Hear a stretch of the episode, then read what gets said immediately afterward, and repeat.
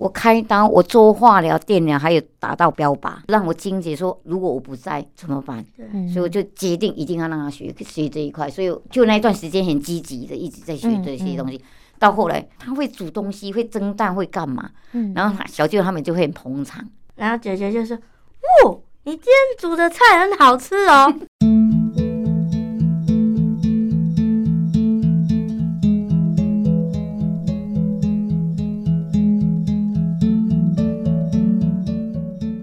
很多朋友都知道，在台湾发生癌症的几率是相当的高的。但是这件事情如果发生在我自己身上，或是我的最亲爱的人的身上，那是一件多么令人无法接受的事情呢？今天忙里偷闲，我们再次邀请到街头艺人李怡佩，还有他亲爱的妈妈。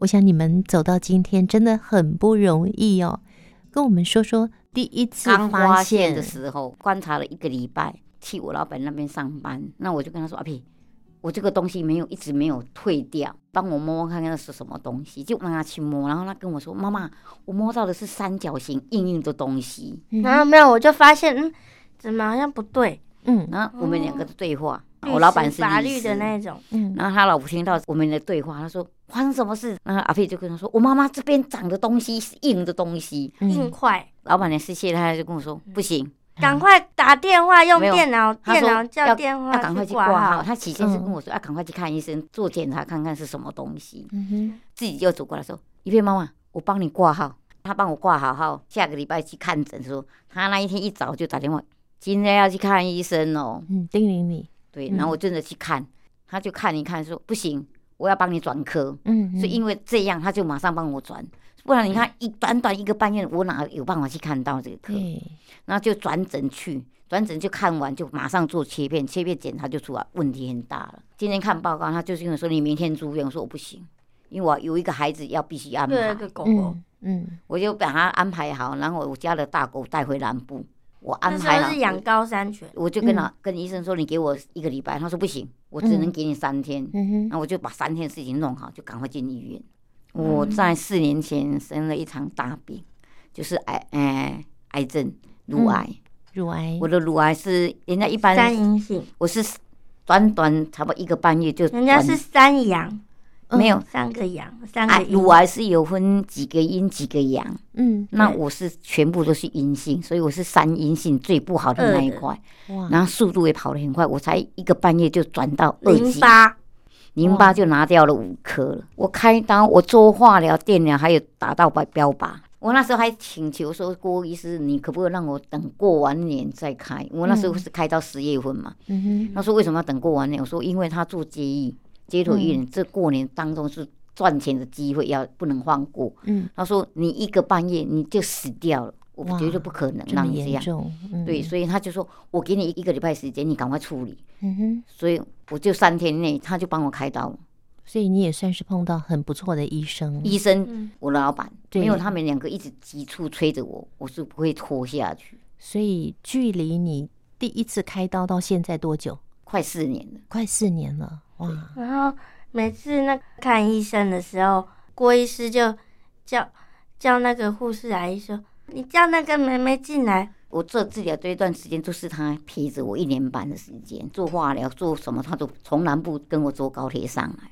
然后每次然后还请那个外佣带我。我每次进台大就要去抽血，每次抽血就大花生气哦，谁生气？我生气，为什么？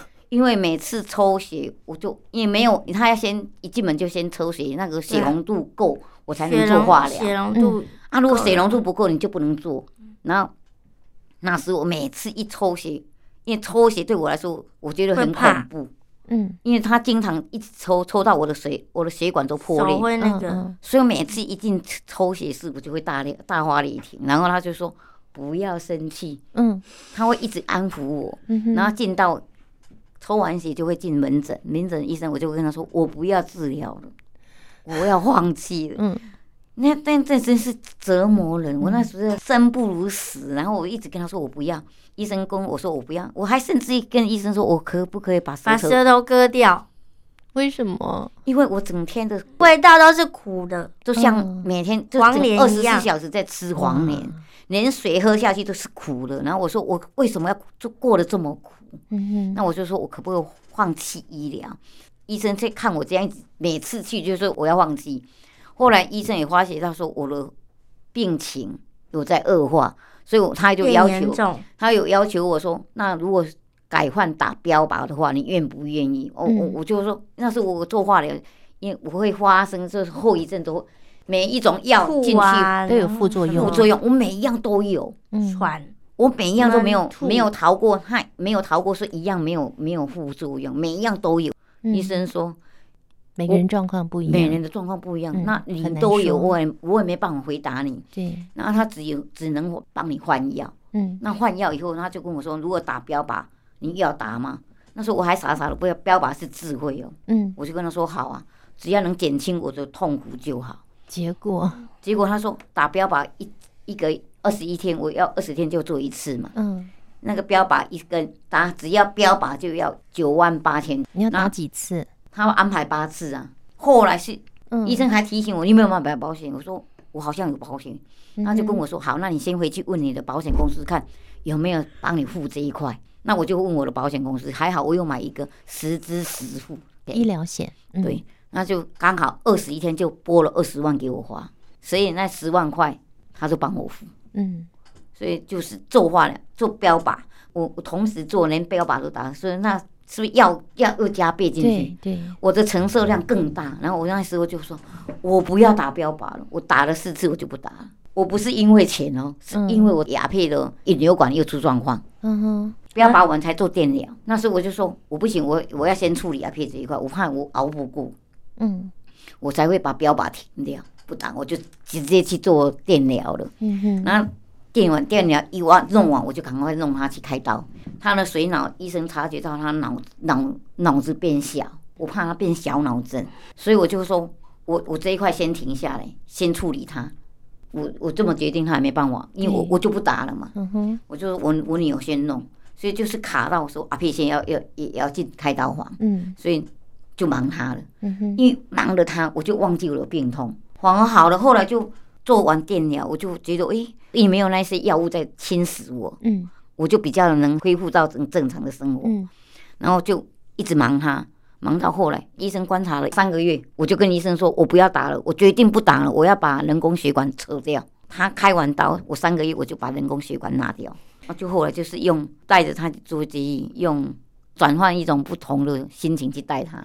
嗯，那医生也跟我说不要上班，后来我也答应他没上班，就专攻顾他就好。所以目前的状况是没有上班，但是你说转换一个心情来带领匹配，是转换什么心情？你以前又是什么心情？以前我会我会有压力，说我要赚钱，要养小孩。那到后来我就觉得，我如果真的是为了赚钱，我命没了，谁来带他？所以我那时候就说，钱可以慢慢赚，只要我们能打平就好。那一段时间我几乎都没有在管他。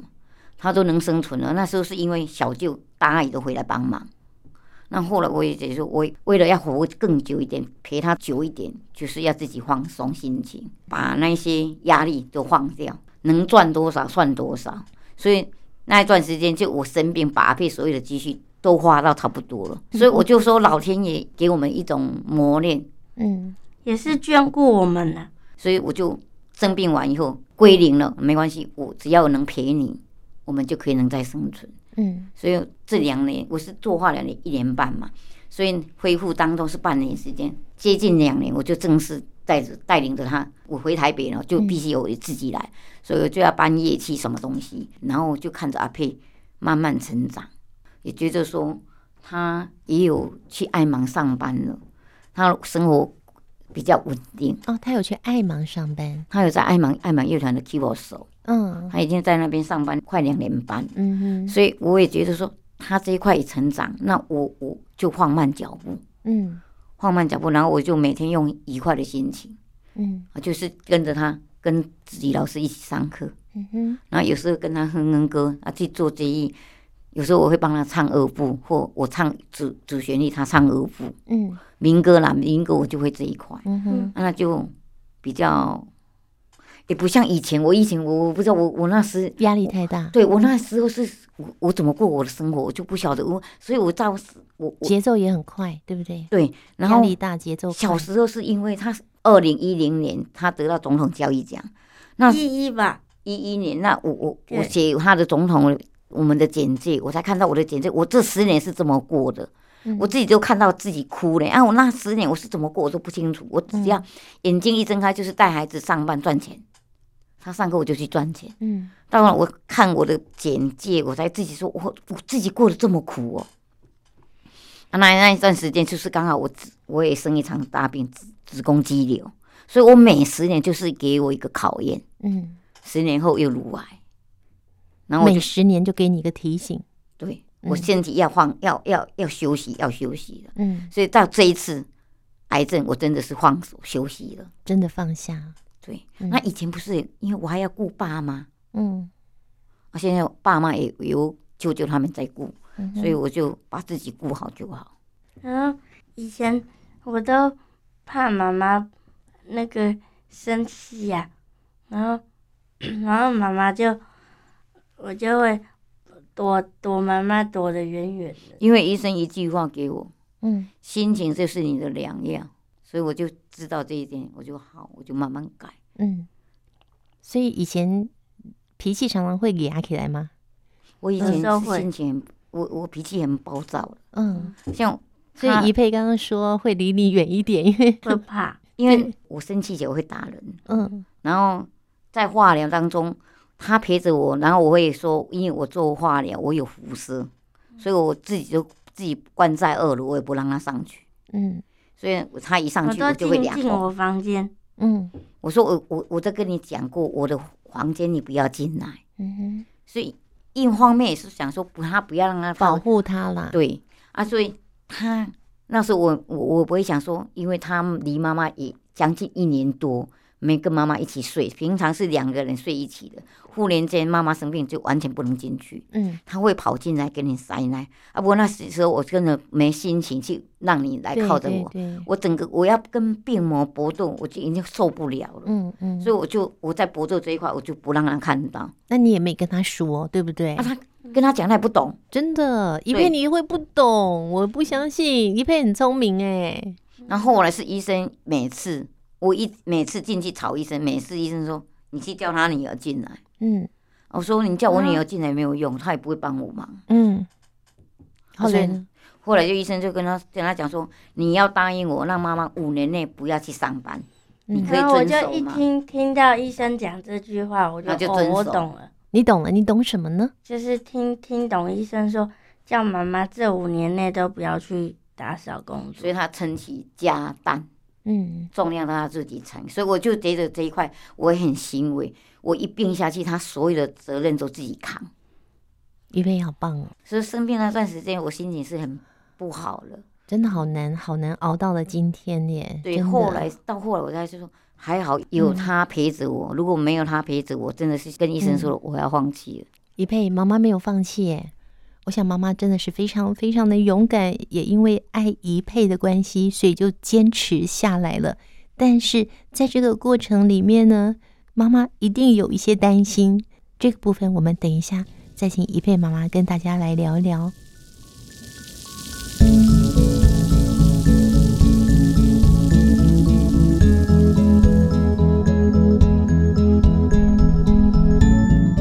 亲爱的朋友，今天的忙里偷闲，我们邀请到了在二零一二年获得总统教育奖的街头艺人李怡佩。怡佩从小跟妈妈相依为命，但前几年呢，妈妈得了癌症，而在这之前呢，就连冰箱里面有东西，怡佩都没有办法拿出来自己煮来吃。妈妈又怎么样开始训练怡佩的呢？我们先问问怡佩。怡佩，妈妈在做菜的时候，你会来帮忙吗？现在会学，以前是绝对不让他碰。以前是妈妈不让他碰，对啊，因为我怕还是他自己不碰？是妈妈，妈妈怕我危险，我不让他进厨房。哦，因为他看不到，怕我玩火什么的。嗯，可是你知道吗？我有个很好的朋友，他几乎是只剩一点点光影。他每次我去他家，都是他煮饭给我吃。哎，嗯，那是他看得到，他他看看不到，他看不到，他只有一点点光影，哎，不过现在我终于承认了，我、嗯。我我一直不让他学是我的错，因为他小时候是因为我不在家，因为家里就我跟他，他会去厨房玩的东西，万一有一天我不在，他去玩，发生事情没有人可以可以帮忙啊，就从小那时候我就一直不让他洗厨房，嗯，那我也不会让他玩剪刀，就怕我不在的时候你玩。启明学校，嗯。学校就没有上生活自理，那时候我才发现说惨了，他这一块都没有教。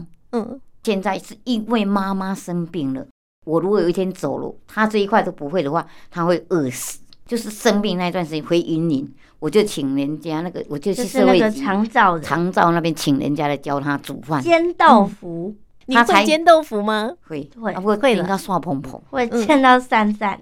就是因为这变样。豆花，就是我说那时候让我觉得说我东西放在冰箱，他不会去拿来吃，一定会饿死，来用。嗯，才让我金姐说他必须要把这一块学会。对啊，到后来，他就叫他小舅就看到，哎，他会煮东西，会蒸蛋，会干嘛？嗯然后他小舅他们就会很捧场，然好吃好吃。然后那个我煮好的时候，然后姐姐就说：“哦，你今天煮的菜很好吃哦，那那你自己也觉得好吃吗？好吃啊。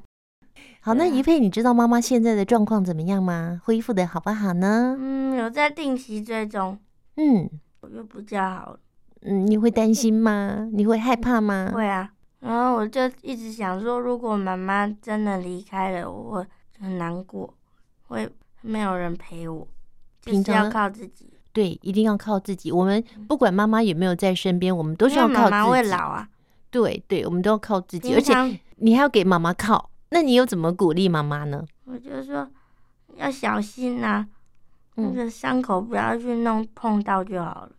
怡佩真的是一个非常贴心孝顺的孩子哎，我想怡佩妈妈应该也很欣慰。再加上呢，怡佩又有音乐的天分，现在也靠着自己的努力，也撑起了家庭的经济重担。现在一佩妈妈就可以放心了。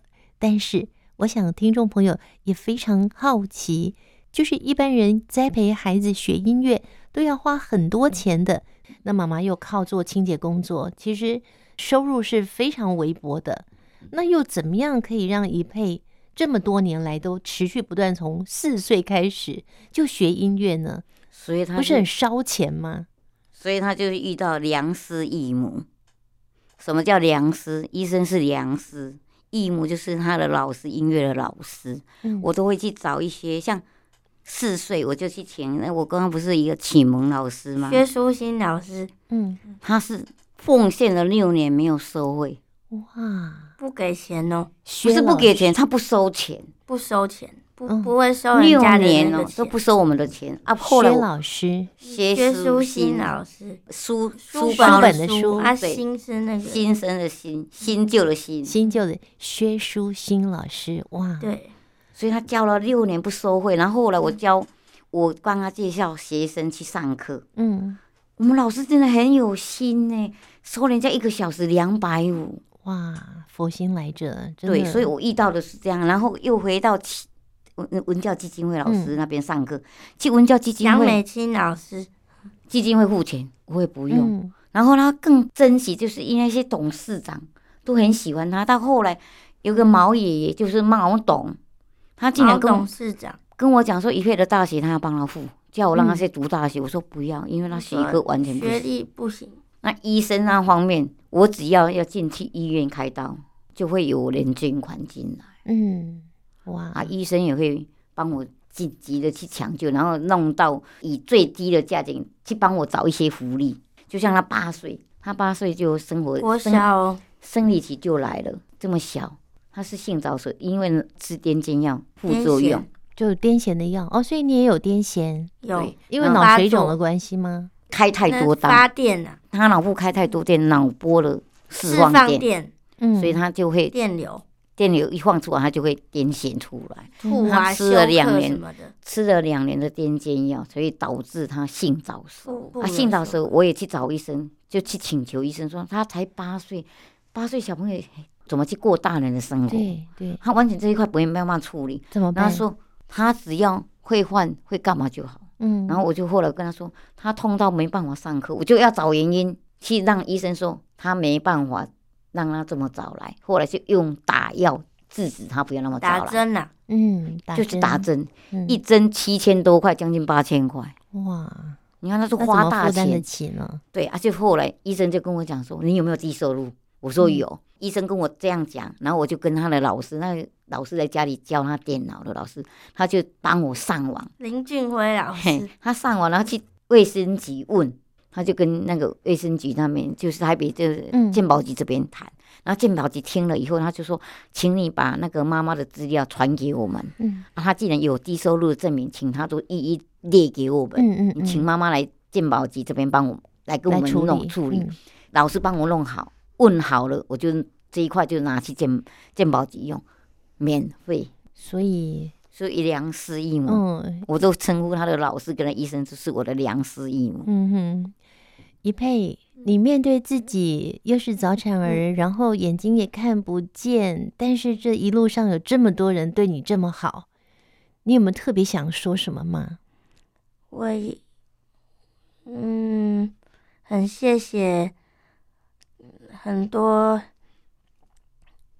钢琴老师的栽培，嗯，就是可以让我学学到很多基本功的技巧，跟一些曲子的运用。也谢谢老师，就是会讲一些曲子的曲式怎么让我知道。我有时候不懂那个。曲子的架构是怎么怎么形成的？这样就是谢谢这么多老师教我很多一些知识啊，让我学到不同的那个领域领域。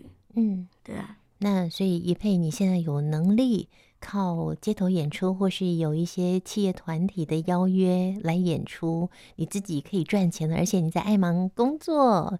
所以你现在好有能力哦。那每一次的接演，当然除了有一些酬劳之外，你这些音乐跟你的演出，还为了什么呢？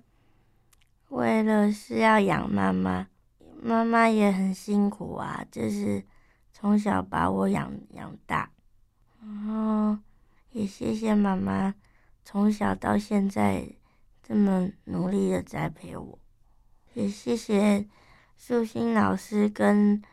赵老师还有杨老师教我钢琴，让我现在可以弹大曲子，不用在那边搬来搬去。因为以前那个杨老师教我的时候，他都要扳我的手。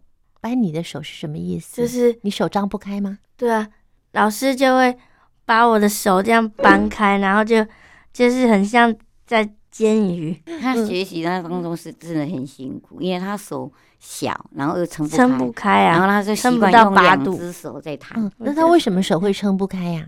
他就惯性啊，他不会看不到嘛，他不知道说五个手指头都可以弹都用，所以他就只用食指跟中指在那边煎。老师说你好像在煎鱼，嗯，后来老师就。为了他要突破那心防，就拿了乒乓球，嗯，粘在手掌心，嗯，让他这几只不会凹进去，所以他就会必须撑开，然后就要像他变成老虎的手掌。哇！所以老师想了好多办法，对，所以要想方想办法让他是他能运用到别的手指。还有洪老师，对，要感谢的人好多，对不对？对。那当然也要感谢我们两个的老师，对不对？对。罗子瑜老师，对，罗子瑜老师教你多久了？八年了，八年的时间了。对，好，我八年后也会跟你一样厉害哦。希望啦，一起努力，一起加油，一起加油。亲爱的朋友，每个孩子都有他的天赋，就算眼睛看不见，或是有任何其他的不方便，其实如果父母亲可以用心，就一定可以引导孩子透过努力来发挥他的天分。虽然辛苦的一佩妈妈因为罹患癌症而遭受许多治疗的痛苦，但是也因为对一佩的爱，她坚持到现在。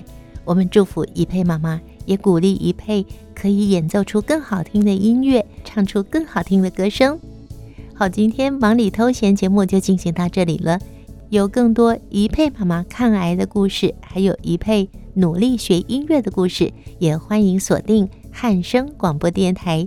星期天晚上九点十分，听见阳光的心跳节目。我们下次见了，拜拜。